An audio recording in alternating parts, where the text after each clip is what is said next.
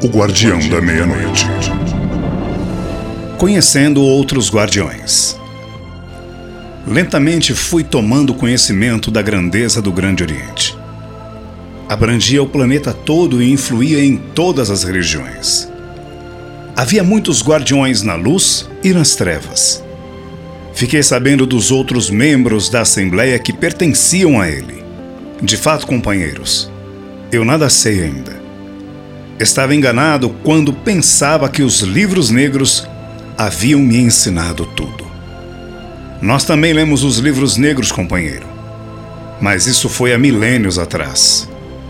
De lá para cá, nada mudou. O mundo continua o mesmo. Uns subindo, outros descendo e todos evoluindo. Nem todos tranca tudo. De vez em quando alguém some na luz ou desaparece nas trevas. Sim, isto também sete portas. Mas também isso é normal no mundo. É, você tem razão, companheiro. Nada mudou nos últimos milênios. Mas, digam-me, companheiros, como após tantos séculos servindo ao Grande Oriente, vocês não se iluminaram? Eu gosto do jeito que sou, guardião da meia-noite. Sou muito mais útil à lei assim. Eu poderia ter mudado minha forma e conquistado a luz, mas achei melhor continuar como um guardião dos caminhos, pois a lei precisa de mim para colocar um freio naqueles que ousam ultrapassar os seus limites. Caso eu mude meu estado e queira caminhar na luz, terei que começar tudo de novo e deixarei os guardiões da lei sem um bom auxiliar. Então, resolvi continuar no meu reino. De lá sirvo a lei do karma e aos seus executores, podendo ao mesmo tempo ajudar a todos que um dia eu prejudiquei. Isto é muito digno, guardião dos caminhos. Somente um ente poderoso e esclarecido poderia compreender isto. Os pequenos não o entenderiam. Para que conseguir isto deles? Irei perder meu tempo e o deles também. Os pequenos se conformam com as coisas simples coisas mais complicadas só os confundem. Então, é melhor que não nos compreendam, mas nos temam, assim se conduzirão melhor. Vejo que tenho muito a aprender com vocês, companheiros. O tempo o ensinará, guardião da meia-noite. Assim espero. Agora eu os convido a irem a uma festa. Onde é a festa? Em uma mansão próxima daqui. Lá a bebida é farta e poderemos saciar a nossa sede. Eu aceito, mas só se puder levar minhas meninas, falou o guardião dos caminhos. E eu, se puder levar meus auxiliares, falou o guardião das sete portas. Então chamem-nos aqui e iremos até lá. Pouco depois, o castelo ficou cheio de gente das trevas. O guardião dos caminhos tinha uma falange de belas mulheres. Eu perguntei o porquê daquilo. Eu tenho escravos também, mas quando vou me divertir, levo somente elas. Quanto a eles, que procurem diversão por conta própria. Mas para que tantas mulheres? Eu tomo conta delas e isto é o que importa. É meu modo de ser e não mudo nunca. Entendo. Não vou querer saber de mais nada. Assim é melhor, companheiro. Também não quero saber por que você manda para a luz tantas mulheres quanto pode. Assim como você acha um absurdo alguém ter tantas mulheres ao seu lado, eu acho um desperdício mandar tantas para a luz. Cada um de nós tem um modo de ser, não? O que você foi na sua última encarnação, guardião dos caminhos? Fui um soberano persa. Isto foi há séculos atrás. Acho que uns três milênios. Agora entendo. Isto aí é o seu harém, não? Acertou. Como eu disse, mundo não muda nunca. Chega de conversa fiada. Vamos ou não para tal festa, barão? Falou o guardião das sete portas. Vamos, companheiros. E fomos a tal festa que estava desanimada até a nossa chegada. Mas logo tudo mudou e assim nós saciamos a nossa sede de boas bebidas e outras coisas mais que eu não vou lhe falar. Minha princesa estava curiosa para saber o que eu havia feito na minha ausência do castelo. Contei-lhe tudo quando voltamos ao castelo. Quando você voltar lá outra vez, Leve-me junto. Eu a levarei, princesa. Você irá descobrir coisas que nem imagina. Estou curiosa demais. Pois vou começar a ler os livros que me foram emprestados. Se quiser, pode lê-los também. Posso mesmo? Não irão achar ruim? Creio que não. Acho até que esperam isto de você. E a Assembleia? Como fica agora? Nada muda. Lá existem milhares iguais a mim, todos marcados pela lei. Já sei como reconhecê-los. Um não interfere com o outro. Penso que somos todos instrumento do Criador invisível. Já está filosofando, professor da meia-noite, e começou a rir. Eu também sorri. De fato, eu já estava ultrapassando os limites do inferno. Sabia que falei com minha antiga esposa? Não diga. E como isto foi possível? Eu a vi na grande biblioteca do Oriente. E o que falaram? Discutiram as diferenças do passado? Não, ela não me reconheceu como barão. Viu uma caveira horripilante. E você não se apresentou? Não tive coragem. Acho que isto é um passado dolorido demais e eu não quis mexer na ferida. Pois acho que deveria ter falado quem era você. Não, você está errada, princesa. Ela me parece muito equilibrada como freira. Acho que assim se realiza como mulher. Não sentiu amor por ela? Está com ciúmes, princesa? Um pouco, meu barão, pois eu não senti amor por ela. Só sinto não poder pedir o seu perdão. Quem sabe um dia você possa fazer isto. É melhor não mexer no passado. Ele não foi muito bom e eu prefiro assim. Você é quem sabe. Nada mais falamos sobre o assunto. Eu estudei a fundo os livros e minha princesa também o fez. Em pouco tempo, eu já conhecia muito mais que tudo que eu havia aprendido até então. Coincidência ou não, quando eu já havia aprendido tudo e gostaria de receber a visita do Cavaleiro da Estrela Guia, ele chegou ao castelo. Para ele não havia barreiras. Foi logo conduzido até onde eu estava. Vinha acompanhado de um outro cavaleiro. Era um dos Ogum Megê que ele havia me mostrado. Perguntou-me sobre os livros. O que achou deles, guardião? Responderam a tudo o que eu queria saber, cavaleiro. Está tudo de acordo e eu os absorvi por completo. Acha que poderá cumprir à risca os seus ensinamentos? Sim, e não será muito difícil. E poderá, dentro das limitações, aplicar as deduções deles às suas? Farei isso na medida do possível, cavaleiro. Minha princesa também os estudou. Achei que não havia mal nisto, não? Fez mais correto, guardião. Assim ela poderá aplicá-las também. O que acha, princesa? O que o barão fizer, eu faço. Se é bom para nós, muito bem. Se for mal, também muito bem. Admiro sua lealdade para com ele. Isto é raro nas trevas. Ele foi o único que me ajudou sem nada pedir em troca. É por isso que eu gosto dele. Enquanto ele me quiser como companhia, eu estarei ao seu lado. Gostaria de conhecer o Grande Oriente, princesa? Isto é possível para alguém como eu? O que é diferente das outras mulheres, princesa? Eu sou um ser das trevas. Na carne fui uma mulher vadia ou uma prostituta, como preferir. Vendi meu corpo, fiz abortos e tirei a oportunidade de virem à carne alguns espíritos. Enfim, fugi ao meu dever de mulher. Como posso ser igual às outras? Sabia realmente o que fazia? Sim, pois era muito bonita e mexia com os homens. Não continha os meus desejos e vendia o meu corpo não sabia o erro que cometia e que teria que pagar, mas sabia o que fazia. Hoje, com o que sabe, cometeria o mesmo erro? Não. Tanto isso é verdade que, com o auxílio do barão, temos amparado a muitas que cometeram o mesmo erro. Pois isto quer dizer que aprendeu sua lição, não? Sim, cavaleiro, eu aprendi, mas paguei um alto preço por ela. Hoje não tenho coragem de procurar meus pais, irmãos e irmãs pois estou nas trevas. Não ouvi seus conselhos e por isto sofro muito. Sofri na carne e em espírito sofri muito mais. Se não fosse pelo barão, hoje eu estaria reduzida a nada. Posso ver o castelo em que ficaram aquelas que não tiveram a mesma sorte que eu.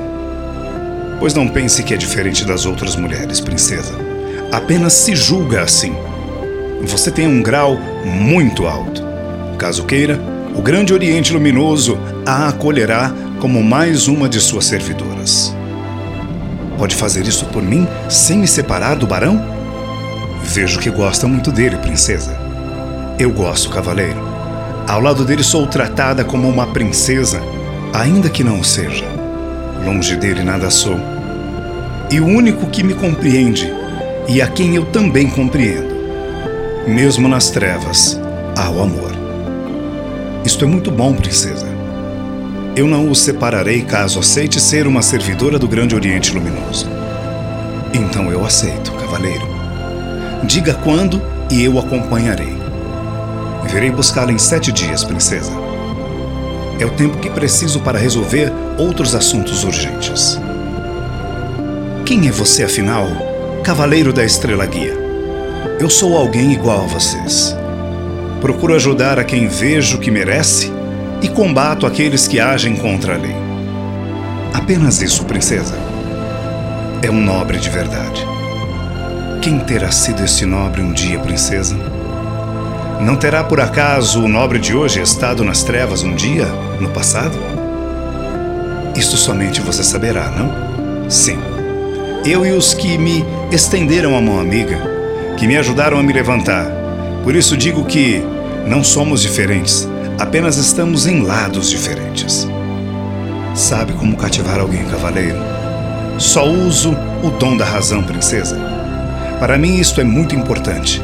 Onde impera a razão, não existe a marca da dúvida. Não vou mais tomar o seu tempo, cavaleiro, pois deve ter coisas mais importantes a fazer do que conversar com o ser das trevas. Pois saiba que eu não considero perda de tempo a nossa conversa, princesa. Vou fazer minhas obrigações muito mais feliz agora. Fico também feliz, cavaleiro. É o segundo a tratar-me com dignidade e é o primeiro ser da luz a falar comigo. Isto me torna menos infeliz pelos meus erros. O tempo a tudo conserta, princesa. Com o tempo podemos reparar a tudo. Basta isso para começarmos e você já começou. Agora, peço que fiquem com o Sr. Ogumegê ele os conduzirá à linha de lei onde o barão receberá instruções. Até a vista, amigos. O cavaleiro partiu e levou consigo os livros. Nós acompanhamos ao outro cavaleiro, Ogumegê. Fui levado para um local até então nunca visto por mim. Era um cruzeiro, um imenso cruzeiro cercado por sete cruzeiros menores. Eu tornei a ver o senhor Abaluê. Encontrei também muitos outros guardiões das trevas com suas respectivas falanges. Eram todos muito poderosos. Eu os conhecia muito bem. Vi também os guardiões da linha africana. Foi-me ordenado que eu trouxesse toda a minha falange. Vou dizer-lhe como tudo se passou. Aí você entenderá melhor o que é um cemitério. O maioral do Campo Santo me chamou. Exu da meia-noite, vem até aqui. Pois não, maioral. O que deseja de mim? Traga todos os seus até aqui. E eu os trouxe num segundo. Só quando viram o maioral dos cemitérios é que despertaram. Minha legião está toda aqui, maioral. Para todos vocês, eu sou Tata Omolu, a partir de agora. Sim, senhor. Nós o aceitamos como nosso maioral a partir de hoje. Exu da meia-noite, de agora em diante sua cor é a nossa, a preta e a branca integrarão as hostes à esquerda do Senhor dos Mortos, servirão na sétima linha da quimbanda e acatarão aos orixás.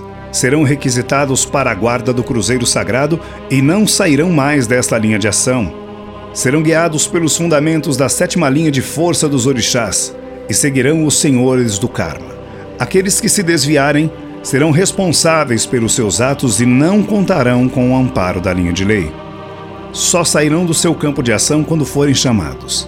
Não poderão intervir na vida dos mortais, se não for pela magia negra ou pela sétima linha da Quimbanda. Quando surgir uma oportunidade, serão usados pelos guardiões da lei. Quando isto acontecer, terão que honrar a sua linha de atuação e o ponto individual que derivará do ponto do guardião. Cada chefe de falange estará submetido ao comando de chefe de legião agirão de acordo com a linha a que pertencem e poderão conquistar servidores para sua linha no astral inferior. Seu ponto será à esquerda do Cruzeiro Central. E falou ainda outras coisas que eu não posso revelar. Quando terminou de falar, as forças do Guardião da Meia-Noite estavam integradas à sétima linha de lei. Eu era o chefe desta linha. Eu era o chefe da vigésima primeira linha de ação do Maioral do Campo Santo. Não é como dizem, a primeira ou a segunda, mas a vigésima primeira. Sob o meu comando, ela se expandiu tanto que chegou a ser uma das maiores do Campo Santo. Eu exigia o máximo dos meus. Isto foi conseguido em pouco mais de 70 anos. Pode parecer estranho tudo isto, mas fui um eficiente guardião desde o começo de minha ascensão a esse posto. Por tudo isto, um dos mais poderosos Exus que existem. Mas voltando ao Cruzeiro, fui designado a servir a linha de lei. No princípio, tudo foi fácil pois não era como ser invocado pelos magos negros que tinham um outro tipo de comportamento em relação a nós, os guardiões das trevas. Não, ali tudo era diferente. Os orixás impunham sua ação sobre nós, os Exus. Com o tempo, fomos nos habituando à linha de lei do karma da sétima linha de força.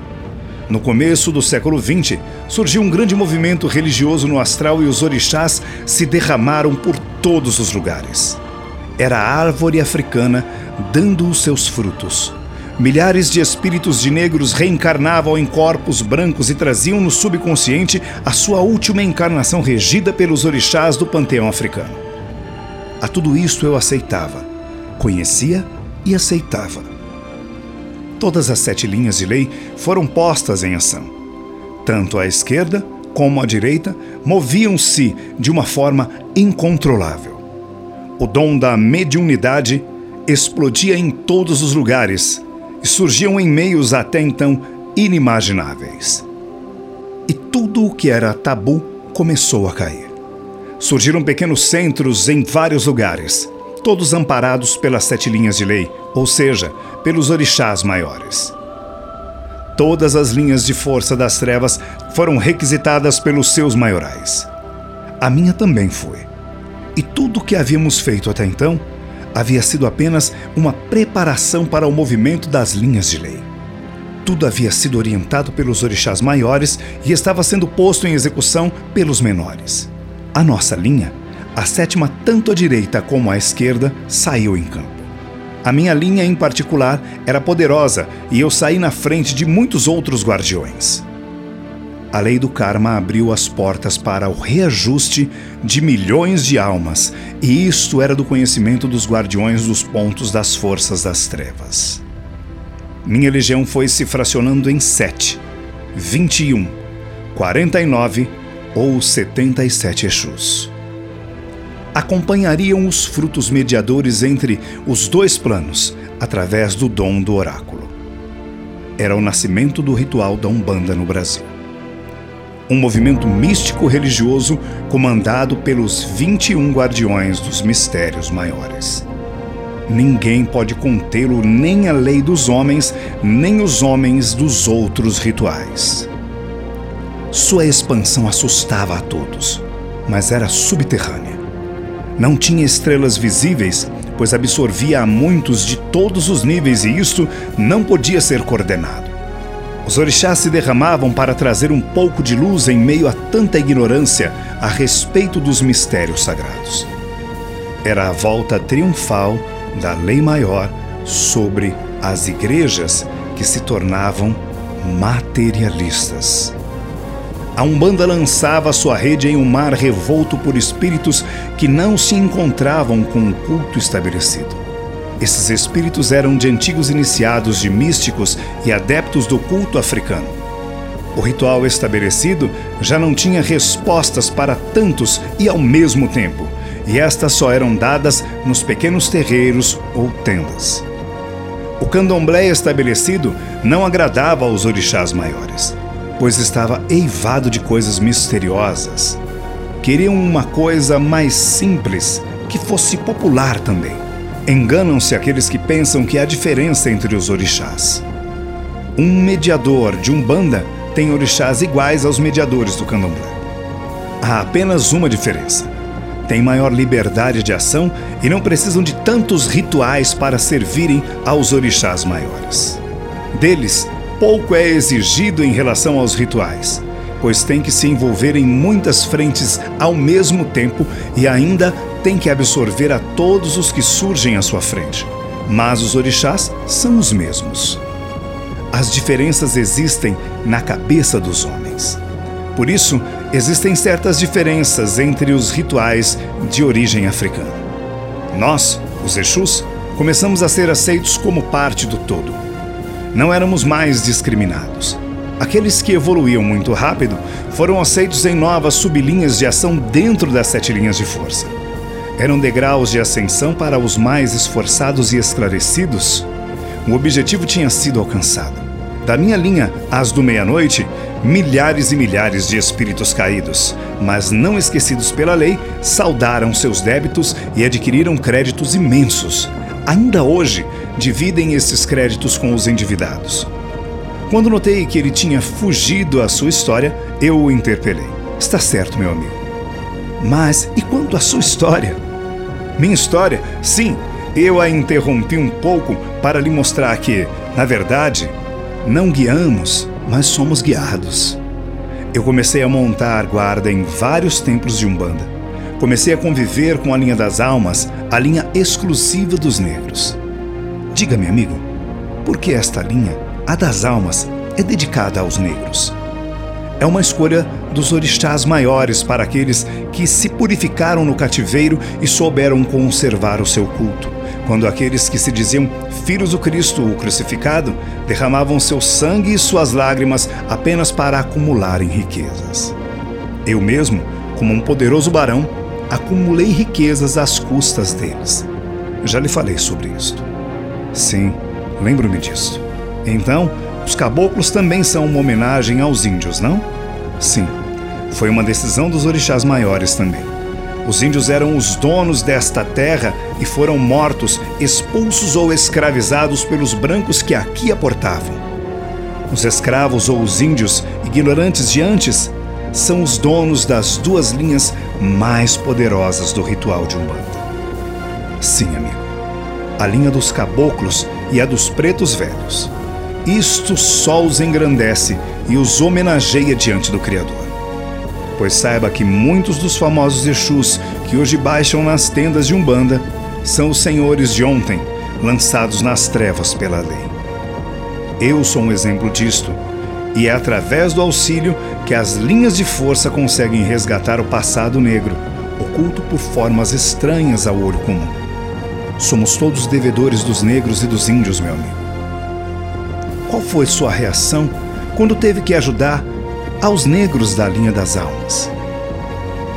No princípio ficava no meu ponto de força e mandava os subchefes.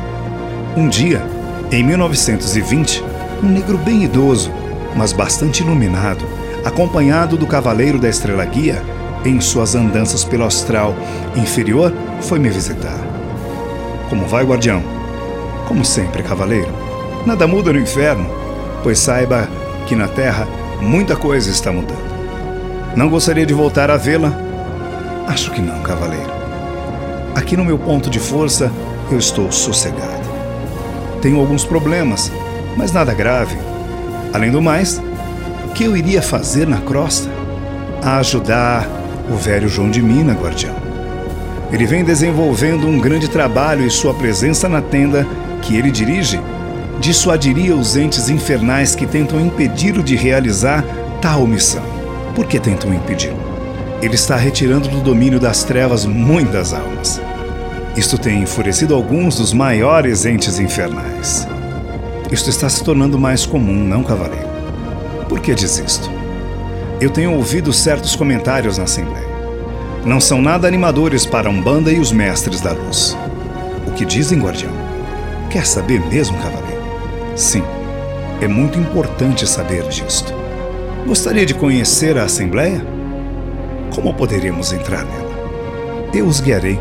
Estarão sob minha proteção, mas terão que apagar sua luz. Isso é fácil. Poderemos plasmar a forma que quisermos iremos como caveiras iguais a você, guardião.